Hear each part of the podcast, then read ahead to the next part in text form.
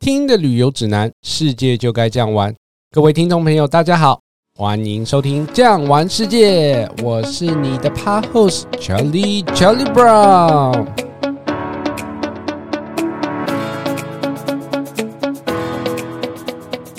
今天，让我们先欢迎我们的来宾甜甜 Olivia。Hello，大家好，我是巨匠旅游欧洲线领队 Olivia。甜甜呢，已经担任国际领队有十年以上的经验，带团去意大利的次数呢，也是超过四十次。因为太喜欢了啊，所以自己呢有空闲的时候呢，还自己自助旅游到意大利去了。好，那请甜甜呢先帮我们做一个意大利的简介吧。意大利呢，在地图上来看，它就像一个高跟鞋靴子的形状啊！哈，土地面积大概是三十万一千多平方公里，听起来很虚幻啊。以台湾来做比喻，大概是有八点三倍的台湾这么大啊，人口大概是六千多万人，台湾是两千三百万人，所以它人口呢，也是我们台湾的二点六倍。地理位置呢？哇，它位置相当优越，它是在南欧区域啊，所以北边有法国、瑞士、奥地利是它的邻居，东北边呢就是斯洛维尼亚，那被两个海洋给包围啊，一个就是地中海，南边你到卡布里岛就是地中海，那从威尼斯望出去呢，那就是亚得里亚海。那讲到意大利呢，你也知道我最喜欢问的问题了，那就是意大利的平均薪资为多少钱？呃，平均收入呢？呃，已经过调查，税后大概是每一个人一个月是一千五百欧到一千七百欧左右。那如果说呢，以职业来比喻的话，如果你是大学教授呢，你一个月最高可能可以收到四千到六千欧。但职业不一样，收入不一样。欧洲国家呢，它是非常重视有专业技能的人啊，所以如果说你有相关专业的话，你的收入可能就会更高了哈。那有没有想问说有没有哪个收入比较低啊？这个倒是还好，不过我比较好奇的是，因为台湾最近要调整最低薪资了嘛？那意大利的最低薪资是多少钱呢？哦，目前呢最低薪资大约是在九百二十欧元左右。如果说换算回来的话，你想想看，一年有五十二个礼拜，五十二个礼拜乘以二，差不多就是一百零五天。所以说，他们等于说一年有差不多三十天的带薪假期喽。是的，其实他们这么多的假呢，也是跟他们的信仰有关啊。特别是意大利，它是一个天主教国家，举凡比如说是圣母玛利亚啦，或者是你信奉的圣人，他是出生哦值得纪念的日子，他都可能是放假日。哦，所以说他们这个这么多的假期，其实跟这个宗教信仰也是有一些些关系的。是的。那还有常常有人在说啊，南意跟北意，那到底呢该怎么样分界会比较适合呢？哦，以地理来说呢，整个意大利呢，它可以分北部的北意、中意的托斯卡尼跟南部的南意，但这样分是有点太复杂了哈。所以各位如果说你在网络上来搜寻呢，我们会以罗马为分界线，罗马以北到米兰、威尼斯这些大都市，我们会统称为北意区块啊。那罗马以南呢？比如说你到卡波里岛、到拿坡里，哈，这东部，这个我们都把它属于南意的区块。那甜甜，北意有这么多的城市，有哪些城市是我们必须要去的呢？首先讲到北意，你就要想到时尚之都米兰，然后还有这个面具嘉年华的威尼斯。喜欢吃牛排呢，你可以到佛罗伦斯。那当然呢，最经典、最著名的就是我们的比萨斜塔。那当然，中部的托斯卡尼大区呢，它也是北意呢不能错过拥有美丽风景的观光区块。甜甜，那米兰有什么是我们不可错过的景点呢？米兰呢，啊，因为它交通非常便利啊，所以呢，逛街来说，我们会以米兰大教堂为一个基准点。所以到米兰去旅游，只要背一个单字就多蒙啊，只要随便问一个人，我要去多蒙，他就会带你到这个大教堂来啊。那以这里为基准点呢，旁边的商店街是放射状，所以旁边呢，在教堂的边上呢，有这个艾曼纽二世回廊。啊喜欢买精品啊，LV、Prada 啦、Gucci 啦，就在里面都可以看到。那过了这个我们的艾曼纽二世回廊呢，就可以看到世界三大歌剧院之一的史卡拉歌剧院。哦，当你说我不喜欢买东西，我喜欢看博物馆。米兰教堂旁边呢，有许多的博物馆啊，例如说米兰皇宫。现在它也是一个博物馆区域，展示非常多的艺术作品。讲到米兰呢，达文西有一幅非常有名的画作《最后的晚餐》，也是在米兰。可是为什么除了自由行之外，都没有人安排这个行程呢？最后的晚餐呢、啊，它真的是非常珍贵，它就画在这个墙壁上面，当然要被好好的保存起来喽。它其实是位于米兰的感恩圣母教堂里面。那你想要去参观呢？你只能经过线上做预约，但它有人数的限制，所以也不是说随时可以去参观的哦。所以说，可能你就是为了要参观这最后的壁画教堂，而你整个行程的时间都会受到压缩，是因为这样子吗？哦，应该是说呢，你可能要配合他这个预约的时间啊，因为它其实非常的热门。那你讲到买东西，我想要请问你。如果说我们在这边买一些国际名牌，会比在台湾来的便宜吗？以定价来说呢，因为这些地方它都算是国际名牌的产地，而当然定价来说，它是会稍微优惠一些些。但实际上以其他国家来比较的话，定价它是固定的。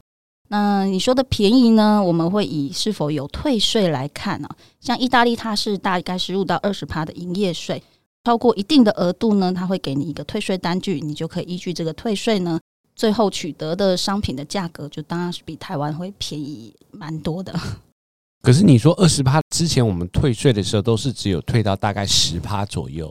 这个部分来说呢，有一部分是政府它必须收取商店税额，它当然它不会全部都退还给你啦。哦，它只会给你一部分，必须你可以拿回去，大概是十二到十三趴左右的税金。哦，原来如此。还有另外一个问题，就是说，如果说是同品牌的商品，比如说是以 LV 来说，我会在不同的城市，它的售价会是一样的吗？呃，如果是同品牌的商品，因为现在品牌它是连锁化了，所以当它在每一个城市的定价它是差不多的，有可能的差别就是汇率的差别。哦，你说台币对上英镑或台币对上欧元，它的当日的汇差。那主要的问题是说，如果你喜欢的话呢，每个商店的库存量是不一样的哦，所以呢，如果你看到有喜欢的商品，还是赶快入手为先哦。那如果说在米兰市区逛完街了，我累了的话，你有没有什么推荐的美食？米兰市区呢，它非常多的咖啡厅跟餐厅。那大家最熟悉的呢，就是呃，在了米兰艾曼纽二世回廊的旁边呢，有一个一八八八年的百年的油炸三明治店。那店名是？它叫 Luni。油炸三明治到底是吃什么呢？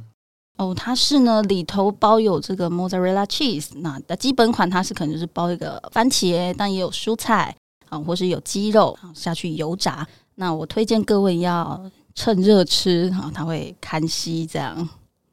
其实呢，这个油炸三明治也是米兰上班族他们中午有的时候不想要等太久，也会常常去吃的一个当地美食。之后欢迎大家去这里试试看。天天，那水都威尼斯有什么是我们值得造访的呢？哇，水都威尼斯顾名思义啊，如果你从地图上来看呢，空中鸟瞰就像一条鱼的形状啊。它在这个西湖之上，一共有一百一十八个岛屿哦。哦，四百多座桥梁，很多的水道，一百五十座水道啊。那如果说您要参观威尼斯的话，当然要从圣马可本岛来参观哦。首先建议你可以到圣马可大教堂，诶，进到教堂里可以看到金箔镶嵌的马赛克拼贴。那旁边的总督宫也就是道奇宫，当然不能错过了哈。逛完街买完东西呢，广场上有很多的百年咖啡馆呢，最有名就是我们的花神咖啡馆，还有油画咖啡馆。天天，因为我之前有看到所谓的面具嘉年华在威尼斯举行，那请问面具嘉年华的日期是什么时候？被称为世界三大嘉年华会的威尼斯面具嘉年华，它其实没有固定的日期，那一般来说都会在二月中旬左右来举行。在这个广场上会看到很多穿着中世纪华丽服装，还有戴着手工定制精致的面具的人呢，就在这个广场上四处的来回，让人家拍照打卡。那除了圣马可之外，还有其他的岛屿值得推荐的吗？有的，当然你玩完了整个圣马可广场呢，该看的、该买的、该吃的都体验了。有时间的话，你可以搭乘公共船前往。被称为一辈子要去的最绝美的十九个小镇——彩色岛布拉诺。甜甜，那有关于港豆拉呢？到威尼斯，你一定要来港豆拉在运河上航行的这个体验啊！因为港豆拉过去是威尼斯主要的交通工具，搭乘这个港豆拉的一船可以坐四到六个人。坐这个船呢，在这个运河中呢，哎，小小的航行一小段，体验一下过去在威尼斯运河上航行。好，那帮大家总结一下，威尼斯呢就是圣马可广场、圣马可大教堂，再来呢就是彩色岛、拱豆啦。还有就是不能错过的百年咖啡厅，是的，花神咖啡厅，花神咖啡厅喝喝喝个咖啡哦。好，那我们接下来就到中部的大城佛罗伦斯。佛罗伦斯有什么是我们不能错过的呢？佛罗伦斯呢，哇，在历史上有很重要的定义啊，它被誉为文艺复兴的发源地。所以来到这个佛罗伦斯，你一定不能错过要去乌菲兹美术馆参观这些艺术作品。然后你也可以步行到香水拍摄地的老桥来拍照打卡。前面呢，我们还有这个圣母百花大教堂。对，到欧洲一定要来看教堂。教堂里头呢，有这个最后的审判的湿壁画，还有被米开朗基罗赞誉过的洗礼堂的金色大门——天堂之门。这些景点都是走路就可以到达的吗？是的，佛罗伦斯是对于步行观光非常友善的一座城市啊。啊，如果说我们是搭火车出来之后呢，从火车站出发，步行十分钟，你就可以看到圣母百花大教堂了。你可以进去看看这个湿壁画。出来之后呢，你还可以买一下这个草本保养品，可以买一个雷利哦。也是大家到佛罗伦斯一定要去采购的哈。那十分钟再往前走一些呢，你就会看到乌菲兹美术馆。前面不远呢，也是十分钟，就是会看到我们的老桥。所以呢，在整个佛罗伦斯呢，走路步行呢是非常便利，而且它都是距离相当近的。那佛罗伦斯还有一个非常有名的雕像，是我们的文艺复兴三杰的米开朗基罗他所雕塑的大卫像，也是在佛罗伦斯这个地方吗？